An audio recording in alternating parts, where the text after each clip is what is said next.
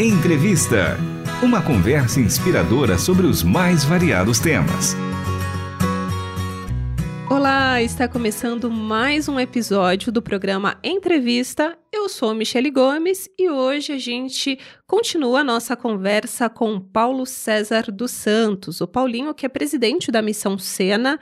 Ele também é teólogo, escritor e também é coordenador e monitor de comunidade terapêutica. Ele teve uma formação pela Que é a Federação Brasileira de Comunidades Terapêuticas, em Campinas. E hoje o destaque é para isso, porque a ideia da entrevista, né, da conversa de hoje é falar sobre a formação do Paulinho para atuar nessa área, né? Ele e a esposa, Adriana Ribeiro, eles têm um ministério de 15 anos já atuando com pessoas em situação de vulnerabilidade, pessoas marginalizadas. Eles têm um trabalho ali na região central de São Paulo, pessoal conhece como Cracolândia. Alguns não gostam de usar esse termo, mas só para que o nosso público tenha consciência do público, dos desafios que vocês têm. Paulinho, que bom recebê-lo aqui novamente. Tem sido tão é, importante esse bate-papo contigo para conhecer um pouco da sua história, esse trabalho tão importante que você e a sua esposa fazem. É, seja sempre muito bem-vindo aqui na entrevista, viu? Eu que agradeço, Michele. Muito bom bater esse bate-papo contigo. Bom, no episódio anterior nós falamos sobre a conversão do, do Paulinho. Ele disse como foi o encontro dele com Cristo, como que ele conheceu a esposa e o trabalho que eles fazem na região central de São Paulo, é, com as pessoas nessa condição que a gente vê que é tão triste, que rouba a dignidade, mas o evangelho alcançou o coração deles e por conta né, de Jesus Cristo, eles abrem a porta da casa deles para receber pessoas que decidiram sair né, dessa vida e querem é, uma nova oportunidade, né? O, o, amor na prática, como a gente fala, né? O amor ao próximo na prática. Mas hoje, para realmente né, exercer esse trabalho que vocês fazem, foi necessário buscar conhecimento, formação, como que foi a sua trajetória para poder atender esse público, Paulinho? Eu costumo falar, Michele, que no começo foi totalmente é, por amor, né? Então, quando eu vim, eu tinha amor no coração, vontade, desejo né, de ajudar essas pessoas e foi nessa direção que eu caminhei. Mas depois de algum tempo eu entendi, eu percebi a necessidade né, de ter uma formação, de ter uma qualificação, né, de entender sobre é, drogadição, entender sobre o processo também de, de recaída, né? uhum. né? Então aí eu fui fazer o FEBRACT, né? O FEBRACT ele significa Federação Brasileira de Comunidade Terapêutica.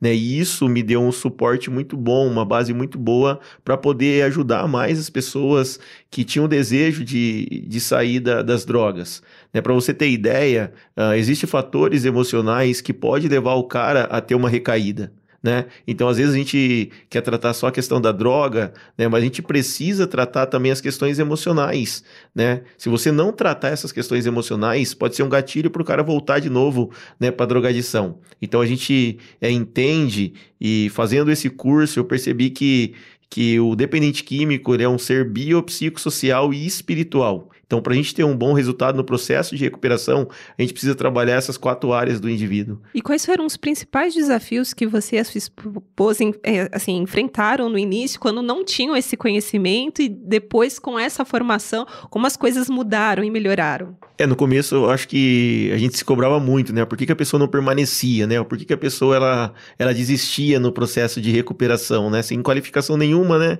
Totalmente movido pelo amor, então vinha esses questionamentos, né? Por que, que a pessoa saiu de casa?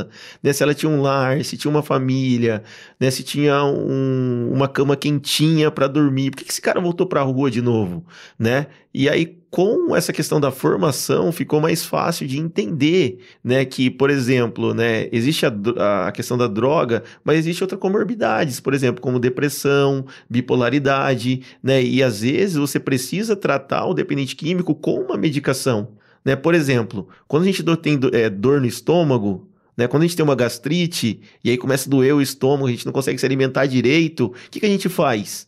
Né? A gente vai ao médico Sim. e toma um remédio né? É, a gente não vê isso como uma frescura. Verdade. E aí, quando a gente começa a estudar um pouco o problema da drogadição, a gente percebe também que existe algumas comorbidades que pode levar o cara a ter uma recaída.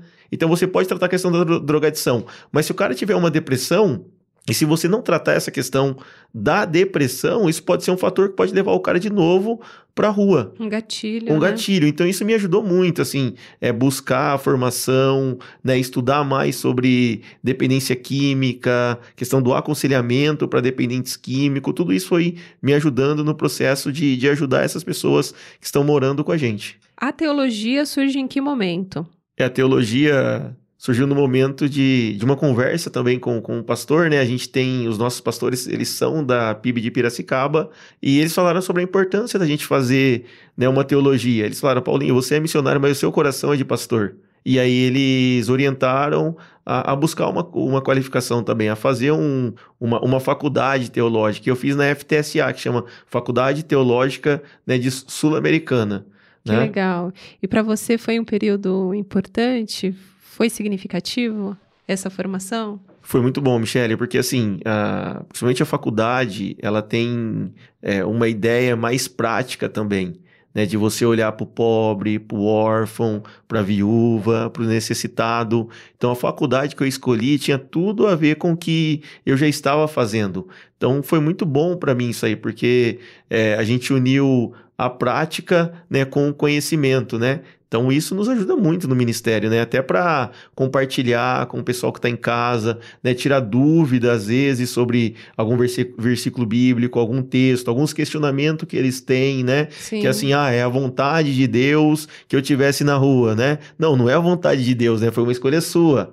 Então, biblicamente, você começa a aconselhar, ensinar e a orientar, né? Eles, né? O que eles precisam fazer, enfim, né? E eu acho que é muito lindo porque vocês têm a oportunidade não só de é, demonstrar na prática o amor ao próximo, mas também levar o evangelho, né? De uma maneira muito mais intencional, mais profunda para essas pessoas, para que elas entendam, né? Essa vida abundante que só Cristo pode dar. Agora, pensando no trabalho da missão, Sena, hoje você, como presidente, conta um pouquinho aqui para o nosso ouvinte como tem sido a atuação da missão Sena ali na região central de São Paulo para que as pessoas se envolvam e também, de alguma forma, participem, contribuam. Com, qual é o objetivo da Missão Sena? O objetivo da Missão Sena é resgatar as pessoas que estão à margem da sociedade através do Evangelho de Jesus. Esse é o maior objetivo da Missão Sena. Né? E aí a gente tem alguns trabalhos ali na, naquela região. Já faz 36 anos né, que a Sena está ajudando as pessoas que estão em vulnerabilidade social e tem alguns públicos que a gente atende, né? Então, na Missão Sena, a gente acolhe garotas de programa, moradores em rua, travesti e crianças em vulnerabilidade social. Então, a gente tem uma creche onde a gente atende 24 crianças de família que estão em ocupação, invasão cortiça do centro de São Paulo. Temos um ateliê para as garotas de programa toda segunda-feira na Missão Sena. Temos a nossa comunidade terapêutica que comporta 48 pessoas e também a nossa casa de reinserção social. A Missão Sena ela atua com quatro pilares, o Michele. Trabalha prevenindo né, trabalha na prevenção, no resgate, restauração e reintegração social. E também, Michele, a gente tem uma escolinha de futebol três vezes por semana para jovens e adolescentes de 10 a 18 anos. Nossa, é um trabalho muito amplo, né? A ideia é alcançar toda a população ali que está realmente à margem, oferecendo oportunidades. Coisa linda. Hoje, só para a gente ter uma noção, para vocês atenderem todo esse público, a Cena conta com quantos voluntários? A equipe é formada por quantas pessoas, Paulinho? A gente está em 14 missionários e na creche as professoras são CLT. Então a gente tem seis pessoas atuando na creche. Um total de 24, 25 pessoas, fora os voluntários e as igrejas também que nos ajudam em relação a todo esse trabalho que eu mencionei para você. Então, no albergue, a gente tem um albergue no inverno também que eu esqueci de compartilhar, né? Então, no período mais frio de São Paulo, a gente tem um albergue ali durante dois meses. E comporta quantas pessoas? 45. Sim, nossa, super importante, né? Pensando na necessidade.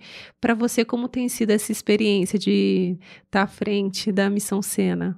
É, para mim tem sido um desafio, né? Porque assim, a, Missão Sena tem 36 anos, eu tenho 39, né? Então, é, para mim eu vejo como um desafio, mas também como um privilégio de Deus, é, dado por Deus, né? É, recentemente também tenho buscado mais qualificação, é, tenho feito um, um curso para fortalecimento de, de organização, então tudo isso tem me ajudado, assim, né? Porque eu era muito operacional. Agora tô percebendo também a, que eu preciso estar tá mais no administrativo, né? Enfim, então tudo isso né, vai me ajudando, mais, ajudando, né? Mas eu tô feliz demais, assim, por tá na frente de uma missão que é relevante na região da Cracolândia já há 36 anos. Sem dúvida. Agora, antes da gente encerrar, qual é a orientação que você deixa ao nosso ouvinte que tem esse desejo no coração de atuar nessa área? Que eu acho que isso é vocação, é para é, é, esse não é um chamado para todos, são poucos que aceitam, né? Sim, exatamente, né? Eu acho que hoje uma das maiores necessidades da missão Sena é pessoas, Sim. né? Porque realmente precisa ter pessoas vocacionadas para estar tá ali no centro de São Paulo, né? Porque a gente sabe como que é a realidade daquele lugar, né?